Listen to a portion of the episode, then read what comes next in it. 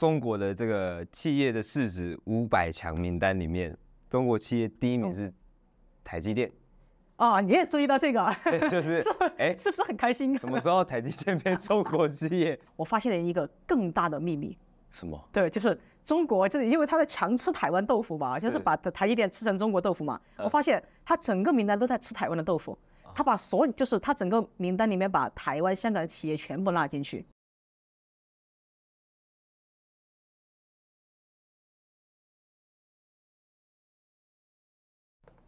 嗨，大家好，欢迎大家来到这一期的乱中有序爱台客，我是三个乱，我是 Rico，哎，Rico 啊，今天就咱们两个一起聊。对，对，最近因为好像有观众看见我在自己的频道聊经济聊了很很多，然后希望我聊更多，所以呢，我就来到我们爱台客，今天来狠狠的聊。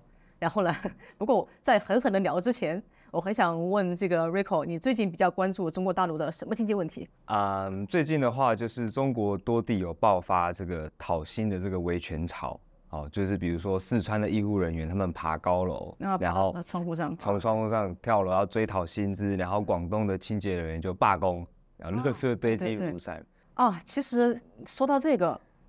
怎么说呢？其实从我开始在在中国做媒体以来，这么二十多年，就是这种，尤其是快到年底了这种讨薪潮，就从来没有缺过。我跟你讲个，就是最早是什么时候？最早我知道民工讨薪是什么时候呢？就呃讲一个蛮有意思的事情，就是我读高中的时候，我读高中那时候大概是二零一零一年还是零二年，我忘了是高几。就是有一天，就是我那时候住校嘛，住校，然后呃礼拜天晚上要返回学校的时候，一返回学校，我发现我们学校门口有一大波的那个特警警察把学校包围起来，然后我们所有人就是被叫到，所有学生就是被叫到那个呃操场上面站着，不许进宿舍，然后连什么还还说什么从那个市区调来的那个什么拆弹专家，类似于这种防暴部队。这么严重？对，因为为什么？就是说那个幺幺零接到一个恐吓电话，说他在我们学校里面，因为我们学校也是当地的重点中学嘛，他在我们学校里面有埋了炸弹，然后对啊，然后就整个当时是那个月可能我们当地的这个大事，然后都不敢怠慢呐，然后呃后来也没找到炸弹，证明这个是恐吓电话。然后后来警察就问他，就说你为什么要恐吓呢？他说因为我半年没拿到工资了。就 是我，这是我我见过的最奇特的讨薪方式，用放炸弹的方式，对，就就恐吓，嗯，对对，因为就是因为就的确你你就是有一点恐怖主义的感觉了，我觉得就是拿学生的生命在做威胁嘛，呃，那但是呢，这个也很无奈呢。其实，但是我真的没想到，就到今年二零二三年了，中国竟然又出现这么多讨薪潮，嗯，还有呃，远在辽宁的电视台。电视台我们也觉得啊，电视台这个好像就是在对对中国来说，其实都是吃公家饭嘛，不管是医院也好，呃，电视台也好，吃公家饭的。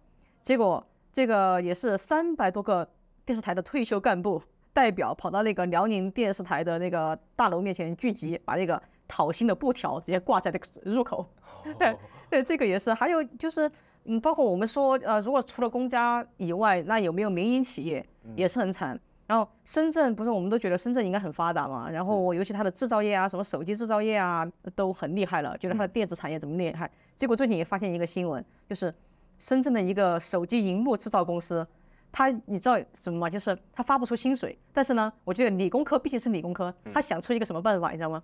就是用积分兑换薪水啊，就是对对，积分就是如果你接下来这个月很听话呢，如果你凑够了积分，那么就把。比如三千块钱的积分，你就可以换你上个月的薪水。如果你不听话，或者你要去讨薪，或者是做什么出轨的工作动作，就要不了薪水。可是薪水本来就是我，对呀，拿到，对呀，为什么我还要赚积分去拿？对呀，他就是，然后这样又又避免了你去讨薪，对吧？然后我觉得，哇，这是不是很匪夷所思？匪夷所思。对啊，以目前来看来，现在中国那么多讨薪潮，是不是因为二零二三年的中美？它的发展，经济发展没有如想象中预期的那样。哦，这个很重要哎，嗯，就是中国不是说那个去年什么经济超乎预期吗？我相信应该是超乎预期的第一。对，当然数据也不能看嘛。对呀，然后就是还有一个很搞笑的事情啊，就是呃九月份我不知道你有没有注意到，就是呃中国你知道吗？中国的那个公呃台湾叫公车嘛，我们我们叫公交车。中国的第一个城市公交车出现的城市是天津，嗯、然后天津的公交车公司已经运行了一百多年，那民国就出现了，然后呃，二零二三年九月份的时候，它就快倒倒闭了。对，所有的呃，就是包括这个薪资也停发，然后呃，这个什么社保也停缴，哦，然后呢也是，然后当时也是闹得很大事情，因为中国最最老的公交公司嘛，而且它的员工很多，员工有接近两万名，嗯，对，所以呃，最后呢，最后还还是还是当地政府出钱把这个事情压下去了嘛，嗯，但是我最近又发现一个更搞笑的事情，就天津嘛，不是在。拖欠公交车公司的这个薪资，然后北京你知道发生什么事吗？就北京的反而在公交公司在招人，招什么人呢？在招安保人员啊，就是 每个公车上面要配两个安检人员。对，我觉得 为什么？对啊，就是就是你上公车的时候还要把你的包打开给那个公交车的安全人员看，有没有带危险武器上去？搞得跟出国一样。我在城市里坐个公车，我还要在那。被检查我的包包。啊，对啊，然后就很搞笑。你看天津已经就是天津，他给公车司机发不了工资了，但是北京他还要招安全员，嗯、呃，就是因为到了年底这个讨薪潮太多了，啊、他们怕这些人坐公车去闹事情啊，对，所以去招安保上公交车，就是中国这个薪水的现状。刚刚有提到中国的医保这个跟社保系统，就是关于这件事情，呃，它有出什么问题吗？这个这个出的问题好像蛮大的，对，就是可以看到中国人现在啊，人民也拿不到薪水什么的，那社会的保障福利的制度，或者是像医疗保障的制度，有有有有有出了什么问题，或者是它有改善过吗？你这两年你有没有听到过关于中国医保的新闻什么的？这两年，对啊，就是其实整个疫情中，很多人就。断交了呀？对啊，对啊，但是关键是二零二三年这个应该说疫情都过去了，应该恢复了吧？应该要复苏。对啊，结果反而最近的新闻是，反而二零二二年有两千五百万人退出居民医保，哎，对吧？哎呀，你们这个你们台湾人体会不到了，你们以为全世界对健保，健保没有人会退，没有人会退。不过有的人就说，呃，其实这个呃居民医保我要解释一下，就。呃，中国的医保分两种，一种是强制性的，是职工医保，就是就是相当于台湾的呃，就是单就是企业要帮你交一部分，哦，工会对对对对，工会对对对，就是每个月必须交的，嗯嗯，这个就是员工医保。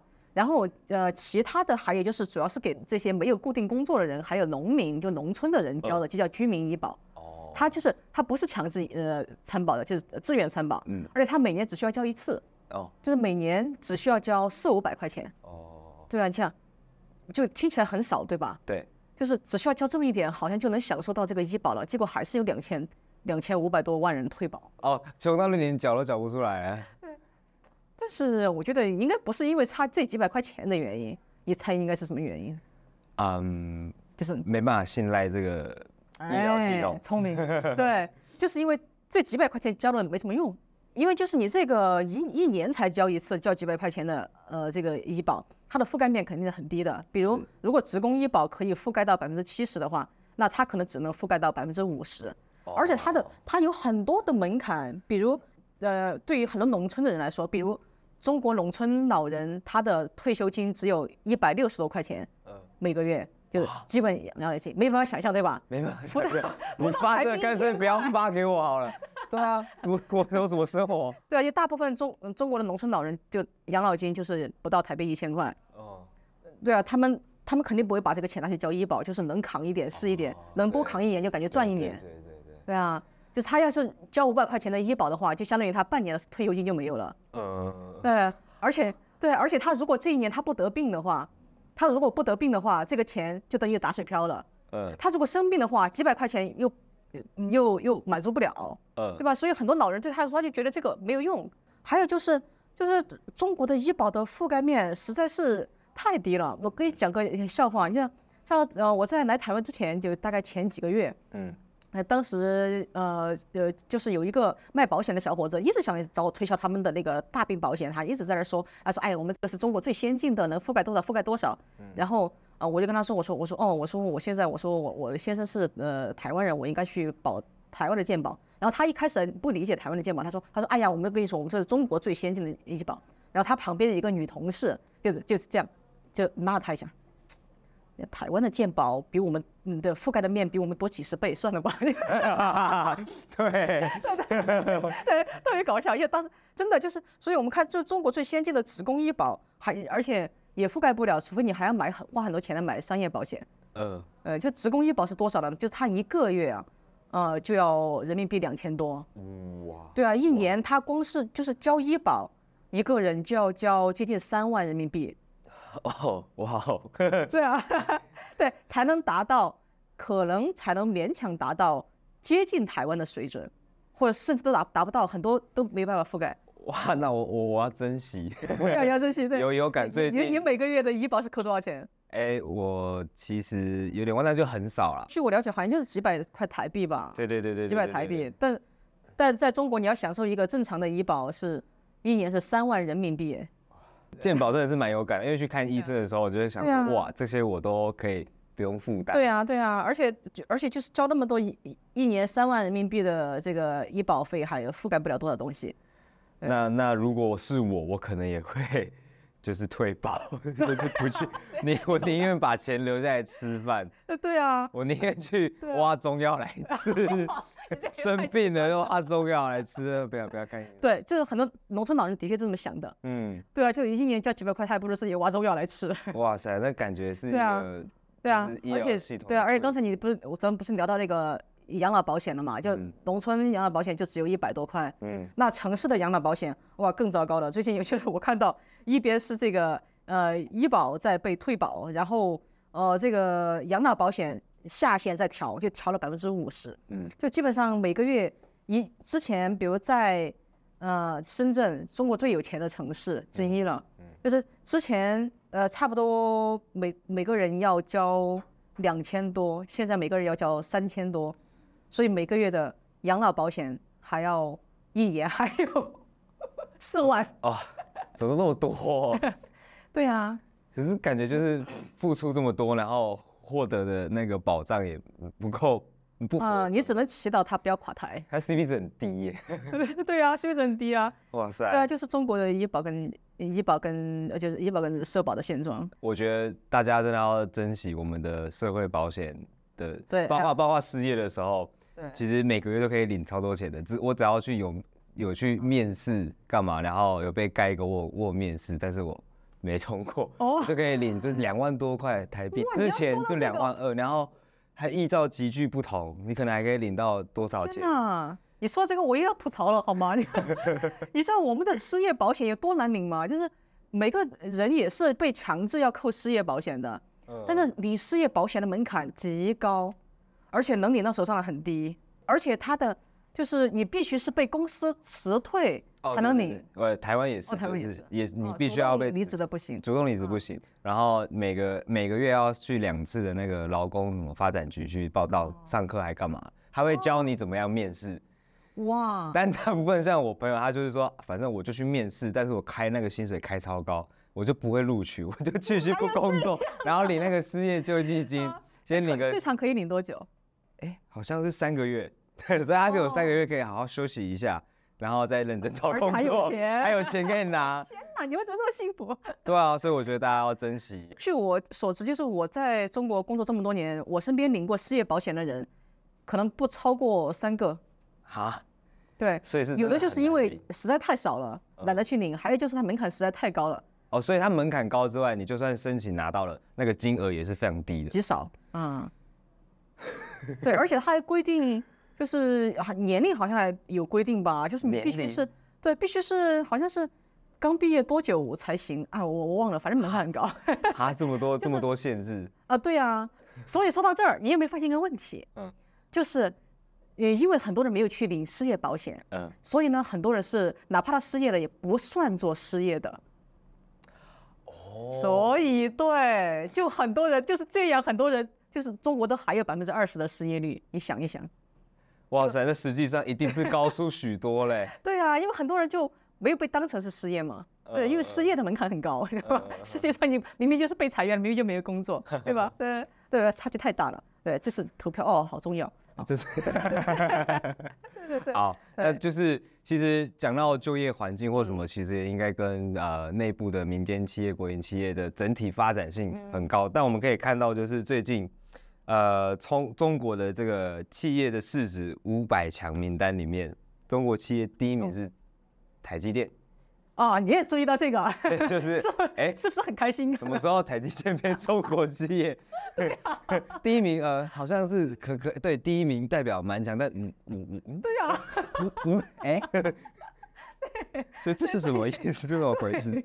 所以大家看都很开心，对不对？就是就是看了之后，其实我看了第一第一个也是很傻眼嘛，对对吧？但是。我我当时第一时间也是傻眼，但是哎不对，我就觉得我是个媒体人，我不能只是看着傻眼笑笑就对就过去了。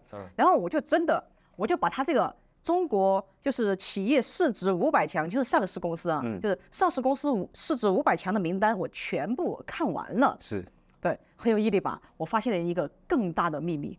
什么？对，就是中国就是因为他在强吃台湾豆腐嘛，就是把台积电吃成中国豆腐嘛。我发现他整个名单都在吃台湾的豆腐。他把所有，就是他整个名单里面把台湾、香港的企业全部拉进去，啊，都把对，全都是中国的企业，啊，对对对，全部是对，也可以想象了，五百，对对对，然后我就无意中发现了台湾真实的经济地位，嗯，对，真的就是我发现哇，就是我不知道为什么还有那么多人唱衰台湾，就当时我看了之后非常的震惊，是，二零二二年的时候台积电还是第二名呢，第一名还是腾讯，哦，还然后对，而今年。那台台积电一下就跃升了很多，就排到第一，然后整个腾讯、阿里啊都大幅缩水，嗯，对，都排到呃第二，还排到第第几去了。然后，但是这个不重要了，就是呃呃，当然也很重要，就是 就是因为因为我发现啊，就是在二零二二年的时候，就第五百名那个企业，嗯，它的市值是三百九十九亿人民币，嗯，对，但是今年只有三百六十七亿，你觉得这个说明什么？说明就是它整个就是进入的门槛低了，就说明整个这些中国企业它整体的市值缩水了嘛，哦，对吧？就像去年你要你要赚二十块钱你才能加入这个会员，但今年你只需要十块钱就能加你加入，那肯定就说明这个会员不值钱了嘛。对对对对 对啊，对对对所以呢就说明哇，整个中国的这个呃五百强在大幅缩水，然后呢很搞笑的是。我一数，就他这个五百强里面，竟然有六十二家是台湾企业，这么多家，对对对对，我们人口比例上，对啊，人口比例，对啊，你人，对，你看台湾的人口只有中国的七十分之一，对吧？但是这个五百强企业里边，竟然占了百分之十二点几，对，百分之十，超高了，对啊，而且。就是基本上最有钱的企几个企业，电子企业都是都是台湾的。那大家不要再说我们经济要靠中国了，可以靠自己吧？是中国靠我们。对啊，我们自己。中国靠台湾才能才能把这个榜单做得漂亮一点。哦。对啊，不然的话，它可能总市值会大幅缩水。对，而且还有它里面还有很两个很不要脸的榜单，进入五百强榜单最多的省份，第一名是北京，第二名就台湾。因为台湾已经六十二排到第二，然后就他也是把台湾当做中国的省份嘛，是不是？对对对对。呃，最多的省份，但是就是，但是我跟你讲，台湾实际上第一，为什么呢？因为北京看起来有一百多家，但是并不是说北京多么厉害，而是说中国所有的中央企业、国家企业都在北京啊，对。哦，对对对对。对对对，所以什么中什么中石油、中石化呀、中国银行啊，是所有的大企业它都在北京嘛。嗯嗯。对对对，所以就是说，实际上。还是台湾是对，台湾是最强的。对，那而且他还还有一个很有意思，他在说，他说今年中国的电子那个呃电子相关企业增加了很多，二零二二年只有四十四家，但今年中国的电子企业已经有五十七家了。但是你一听就知道，这其中有二十六家来自台湾。哦哦，原来是这样的，哎哎，蛮多的，哎，结果是台湾的。他也直接捡现成的就对了。我们其实从他这个榜单，就是他在那自吹自擂的榜单，嗯，然后其实我们看到的是台湾真实的经济地位。对，好像可以看到一点他们的自卑感哦。哎，对，不然怎么样靠我们？你就对啊，统计，对啊，我甚至怀疑他是高级黑耶，就是对，他就不好意思说台湾不是中国的，然后就排出来了，结果暴露了哦，原来中国在缩水，台湾在大涨。对，所以。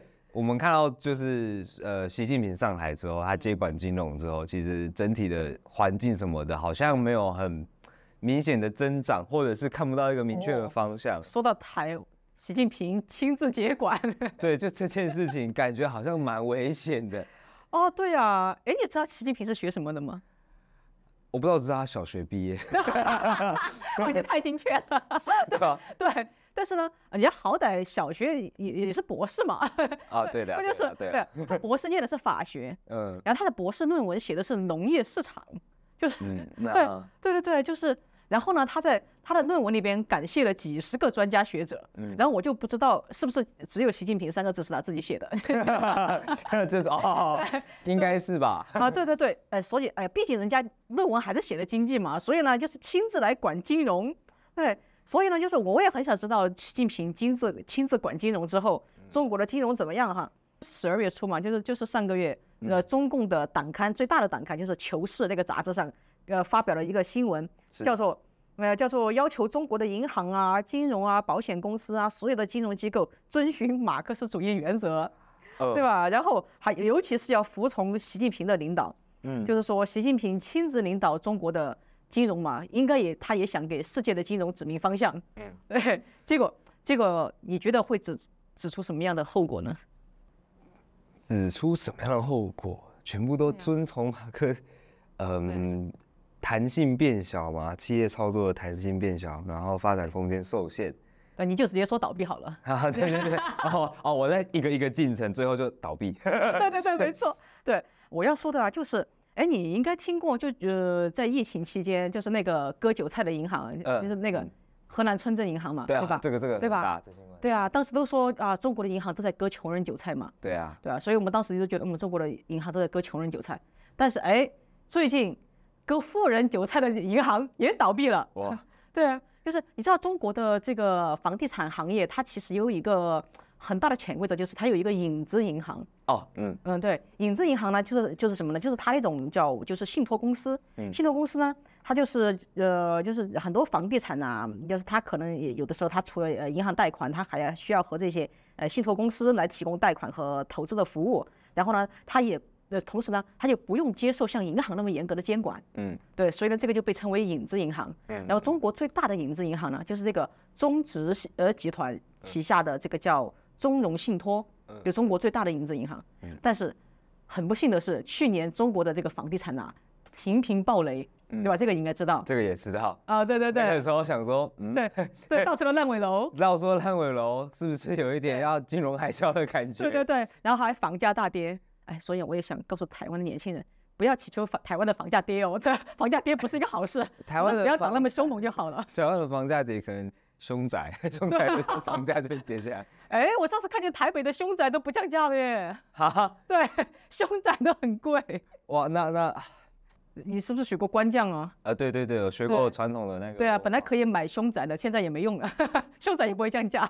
对，现在凶宅也没有用，我我就算会什么法术，我我也没有用。对，哎，奇迹也不行了。因为我连我连最原始的钱都没有，我没有资本主义的这个东西。啊，你们资本主义啊，你们资本主义的房价就是不跌。你看中国的房价跌，直接把最大的影子银行这个中融信托给跌倒闭了。而且最近这些很多富人哈，也是因为这个去上访。当然，他们维权就不像河南村镇银行那样跪倒一大片的，他们可能就有更多去通过关系啊，什么到中国的什么银监会啊去去上访这之类的。对，反正你就发现哇，原来中国不管是穷人和富人都要被割韭菜。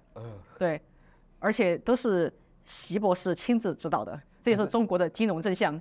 就这可是这样看起来，就是呃，中国割穷人韭菜这件事很普遍，算是层出不穷嘛。但是割富人韭菜，就会让可能会不会就让大家觉得说，哎。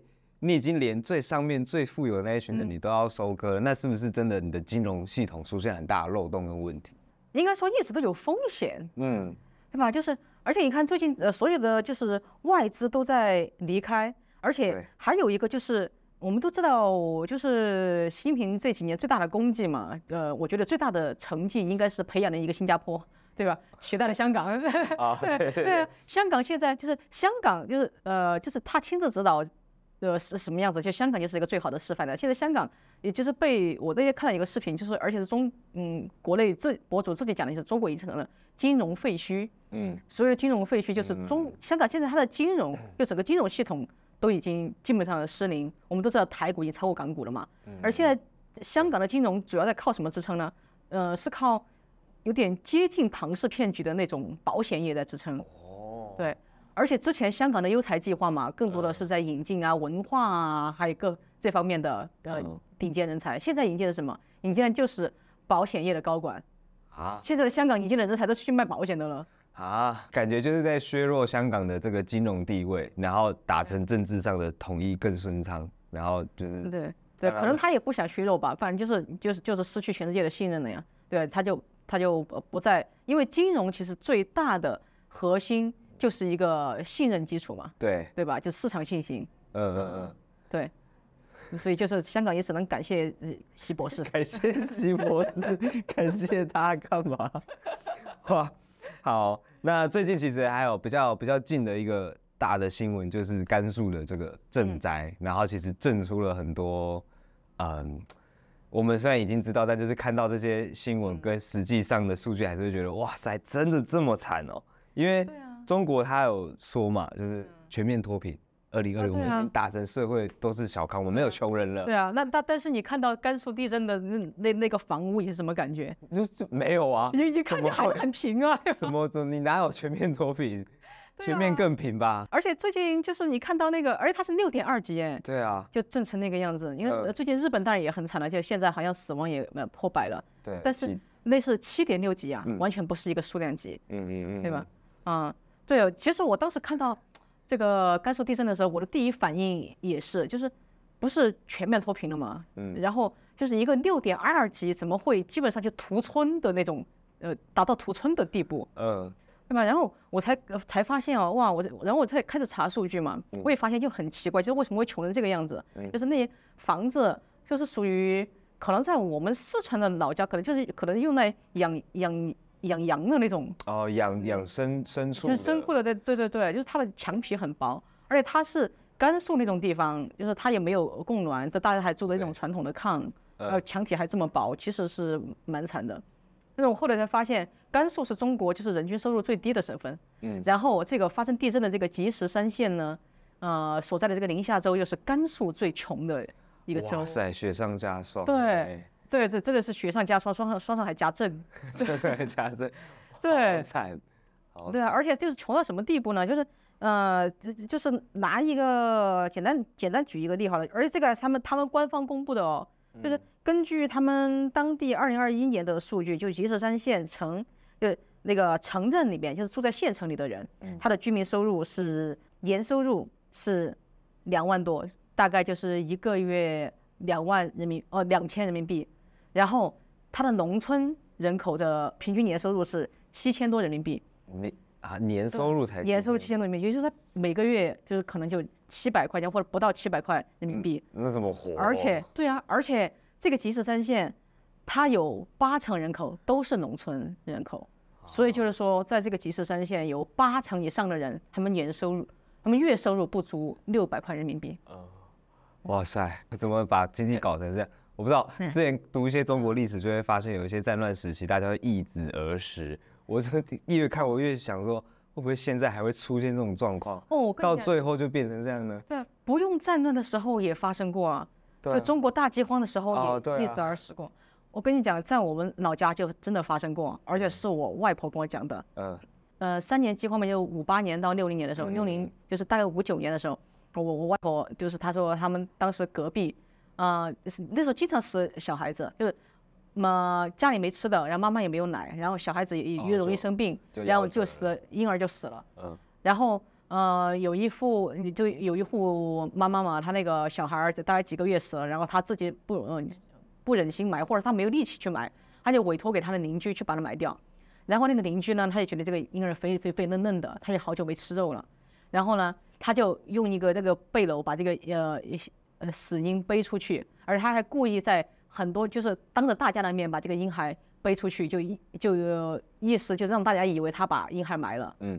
结果晚上等大家都睡的时候，他去把那个去那个地方把那个婴孩就又挖出来，然后自己在自己在家里把它煮来吃了。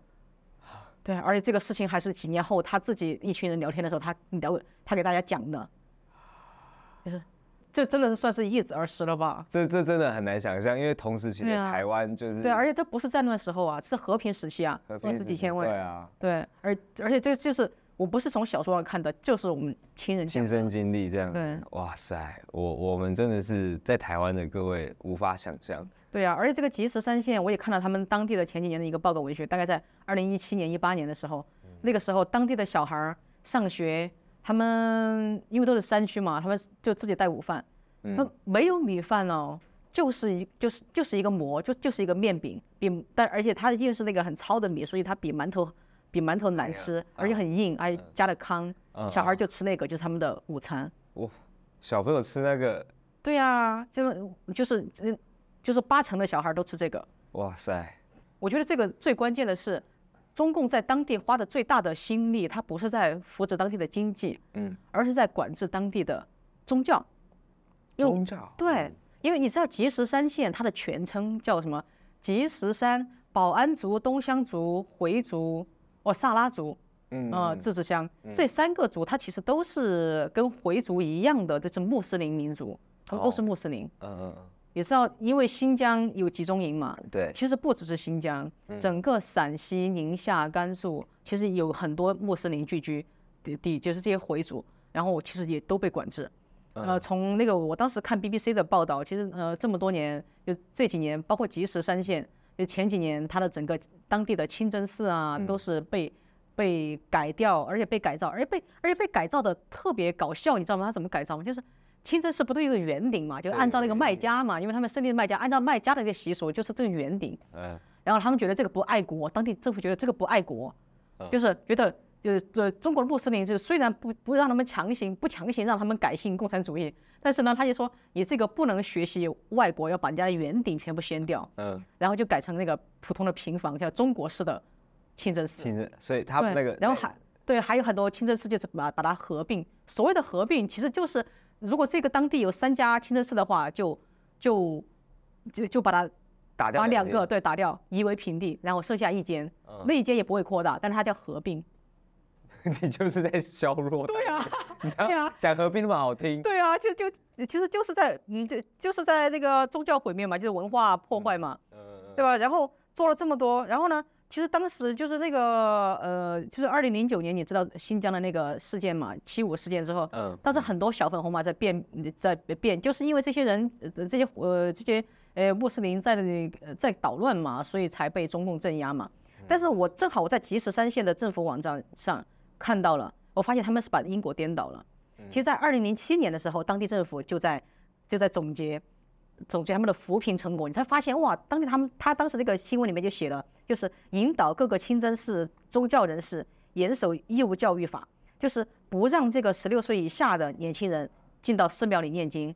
但这个其实破坏他们的呃传统的，因为你很多人学他学念字，他学认字，就是在清真寺里面。对啊，对啊。然后还有呢，就是。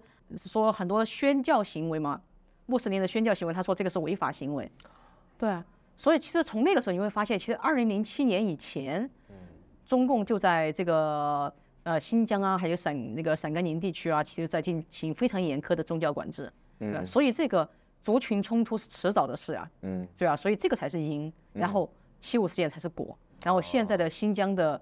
呃，在这个就是集中营，其实也是果，嗯，对啊，所以其实我我会发现，就是呃，即使三线地震它暴露出来的，不仅是就是呃中共没有全面扶贫，而且会发现，在这些地方他也没有真心扶贫，因为他觉得第一要务是维稳，而不是经济，嗯嗯，他首先要管制的是当地的这个宗教和民族问题，他不管你的死活，他只他就是你就是不能乱。对，别死就行了。对对对，不能乱是最重要的。哦，对对对。哇塞，中国的信仰，不知道那基督教嘞？如果其他的宗教会不会教堂也看一看？那那我那那更惨了。就基督教，现在中国其实就中国其实分为表面上的和地下的。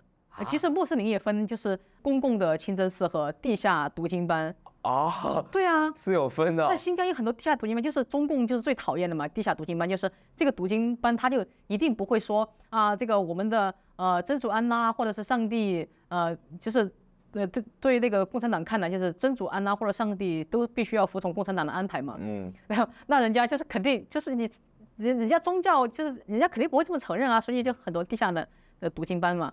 基督教也是，基督教也分什么三自爱国会。就是爱国必须要摆在这个信仰之前，哦，这个。啊，对对对，所以很多基督徒他就不想这样啊，不想出卖自己的灵魂啊，所以就有很多呃地下地下的对地下教会，嗯嗯嗯，所以有很多，所以地下教会也是被当成这个敌人在打压啊，哦，就像中国在打压这个地下教会和打压法轮功是一一样的，一样的，对，哦，所以连那连中国呃原始发展的道教也是如此吗？哦，道教不太清楚，因道教其实对道教的打压，因为道教它嗯是呃。它毕竟在中国扎根几千年了嘛，中国最原始的呃宗教，但是它对道教的打压是怎么呢？它更多的是就是把呃道教的先很多分支当成那种非法的会道门在打压，比如像之前的一贯道嘛，嗯，对吧？它呃其实很多人也把它认为是道教的意志，但是中共一直就认为它是邪教和呃就是什么反对势力嘛，就是全部就是把它当成反革命镇压了。哦哦哦，啊，就是对很多道教的这些分支。其实都是不被承认的，嗯啊，我记得我以前在北京也是认识一个朋友，嗯，我说，嗯，他说他是信信道教的，我说，呃，你是信哪一个？我我说我说哦，那你要去什么？你是不是要去哪个道观啊？那北京白云观，我说你是不是要去白云观啊？他说啊，没有，我们信，他说他信什么骊山老母啊，还是什么？哦，然后我说听都没听过，他说 你当然没听过啊，然后他说我们那儿都只能偷偷拜的。哦，哇塞，对啊，哦，所以你也没你不知道骊山老母是哪啊？台湾可能啊，我知道啦，但是对啊，你知道。对，所以你去说不定也是邪教哦。我我应该可能一定是我，因为台湾的宗教，台湾的道教是还结合了闽粤地区的这个巫艳文化，就是萨满信仰。这过去一定是邪教了。是啊，直接抓好吗？我一定是邪教啊！啊，一过去一定抓好吗？你你不要等，你不要当街起鸡了。不不行不行，哇塞！对对对，就是对啊，所以其实你就会发现中国的其实这个扶贫问题、经济问题背后，它其实说白了都是政治。都是政治，政治掌握了一切。嗯，政治限制了，哇，限制了很多发展。对对对，对对，所以我有有时候我们考虑中国的经济问题，你不能按照一般的那个呃经济逻辑来考虑，就是觉得啊，你至少要让老百姓吃上饭嘛。哎，他有时候就是偏不能让你吃饱饭。嗯，你吃饱饭难道不是要闹事吗？嗯，对吧？还不能让你吃太饱。嗯，哇，看吉四三线就这样啊，那你吃饱了，那你是不是都去的都跑去什么跑去？支持支持那个什么分裂势力了，不行，不能也吃太饱。呃，哇，每次读到这些，其实心里都蛮难过的，就是对啊，不是生活在那对啊，就是现实。对他的，其实中国的逻辑，它就是很非常的残酷。也庆幸自己不是生在那片土地上，感谢感谢我生在台湾。对对对对。珊瑚姐这边想要问，就是关于中美的经济发展，二零二三年的这个经济发展状况，有符合大家的预期吗？啊，其实刚才聊了这么多，我觉得中国的经济发展至少肯定不如他们自己的预期了，嗯、不如他们统计局的预期啊，他们一定符合他们的预期啊。啊，对对对，哎，真的哎，真的，你知道吗？就是在年初，你知道吗？中国他定的二零二三年的经济 GDP 增长是五到六之间，嗯，然后呢，呃，这中间当然现在经济数据还没出来嘛，一般就是第一年的头一年的 GDP 可能还要过两三个月才出来，但是呢，现在他们预期大概是他们自己预期啊，大概是五点三。然后那个国际货币组织，嗯，预测的是五点一，哦，就是还是比较给他面子了。啊。然后，嗯，关键是我，我觉得就是首先，当然我们对他的数据都表示怀疑嘛。当然，怎么样怀疑的，但但待会我会讲。关键是，就是这一年整个中国都在唱衰美国，包括我看见台湾这边也有很多人在以美说这个，呃，怀疑美国经济到底怎么样啊？结果，哎，在年初的时候，很多人说美国今年的经济可能不超过，呃。一点就百分之一，结果没想到，美国现在的这个预测出来了百分之二点六。哦，对啊，很多人说今年美国要垮台了，就是对吧？经经济要垮台，没想到美国的经济没有达到预期，就是没有达到预期那么低，也很高，对对对。而且今年的中国的就是整个 GDP 和美国的就进一步的拉大了。嗯，对。而且刚才说为什么说那个呃中国的经济这个百分之五点一，我觉得很持怀疑呢？就是我看前不久那个《华尔街日报》提出来啊。就是首先，就是中国统计局他在发现这个数据比预期低的时候，他改了一些统计的标准。嗯，就是他为什么呢？他主要的这个呃数字是，他用的消费，嗯，就是消费那个支出来呃来就是对比这个经济的增长。然后其中呢，就是中国呃政府支出啊，还有这个进出口啊、商业投资啊，全部都在负增长的时候呢，他就不统计这边。你知道吗？就是你说他作假了，他也没有作假，他只是那个时候他就不算，他就采集采采集他有用的这个数据。对对对，所以刚才其实我们谈到的地方，各个地方的这个，比如讨为什么出现讨薪潮，其实就跟这个有关，因为它削减了每个地方的这个政府公共支出嘛，所以它的公共服务这一部分，它势必就会减少，所以就会出现讨薪潮。嗯，对，所以他就又要维稳，又要政治第一。对，还有对，还有你也应该也可以看到，就前不久一就是发了明文。明文发文就是禁止唱衰中国经济嘛，然后国安部介入管控经济，对吧？所以呢，这个这个经济一定是被唱红之后，就是才出现的数字才这么高。所以呢，就是说实话会被认为是唱衰嘛。所以说，所以它肯定也没有这么大。所以呢，就是之前嗯，不是说中国的经济已经达到美国的百分之七十了。然后哦，还有一个很搞笑的，不知道你有没有注意到这个新闻，就是今年前不久出现一个新闻，就是中国去年的呃 GDP 的总量。他又把它减少了五千多万亿美元。嗯，对，就是他说啊，去年统计出错了，所以就是他二零二二年的数据，呃，其实怎么说呢？可以说在撒谎吧。对对对，所以中国的去年的经济其实比比他之前公布的还要惨，还要惨。所以呢，就是实际上中国的中美的差距就是可能，嗯，今年可能已经只有中美国的百分之六十六规模，然后去这个去。华尔街日报的预测呢，大概最终可能就达到美国的百分之四十吧。到时候美中国可能按照这个速度的话，就可能再也不是威胁了，可能台湾也相相对安全了。对，好，那就期待它继续跌下去。对对对对 对，我们应该期待美国增长，因为美国增长可以带动台湾嘛。哦，对对对，也是。对对对对对对，中国，嗯。对。我们说怎么说呢？但是我们同时也要期待习博士继续亲自指导、亲亲自引领中国的经济发展方向，这样就对了。对，这一期你感触最深的是什么？聊这么多经济，聊这么多，其实嗯，最最直接的当然是赈灾，因为赈灾直接展露那个是很赤裸裸的，对的的的状况给我们看，然后也反映出就是中国的这个政治第一的第一政治第一的这个。对，经济背后有很多面向。对，对台湾的规模没有。没有让你感到很振奋吗？哦，台湾规规模那个也有，但就是觉得啊，台湾因为应该这样子啊，你们好自信。对啊，应该要吧，要对自己 要对自己所生的地方有。对，就是希望呃，中国明年还是能排出一个五百强的榜单，希望那时候台湾的企业更多啊，然后希望台积电还是能稳居第一。对，好，呃，感谢大家收看这一期，只有我们两个在这儿哔哔哔的这一期，但是呢，我这一期的。呃，真的有很多干货啊，内容也很硬，然后希望大家就是能够给大家带来一些有价值的、有营养的信息。好啊、呃，也感谢大家收看这一期的乱中有序爱台客，谢谢大家收看，我是上官乱，我是 Rico，拜拜，拜拜。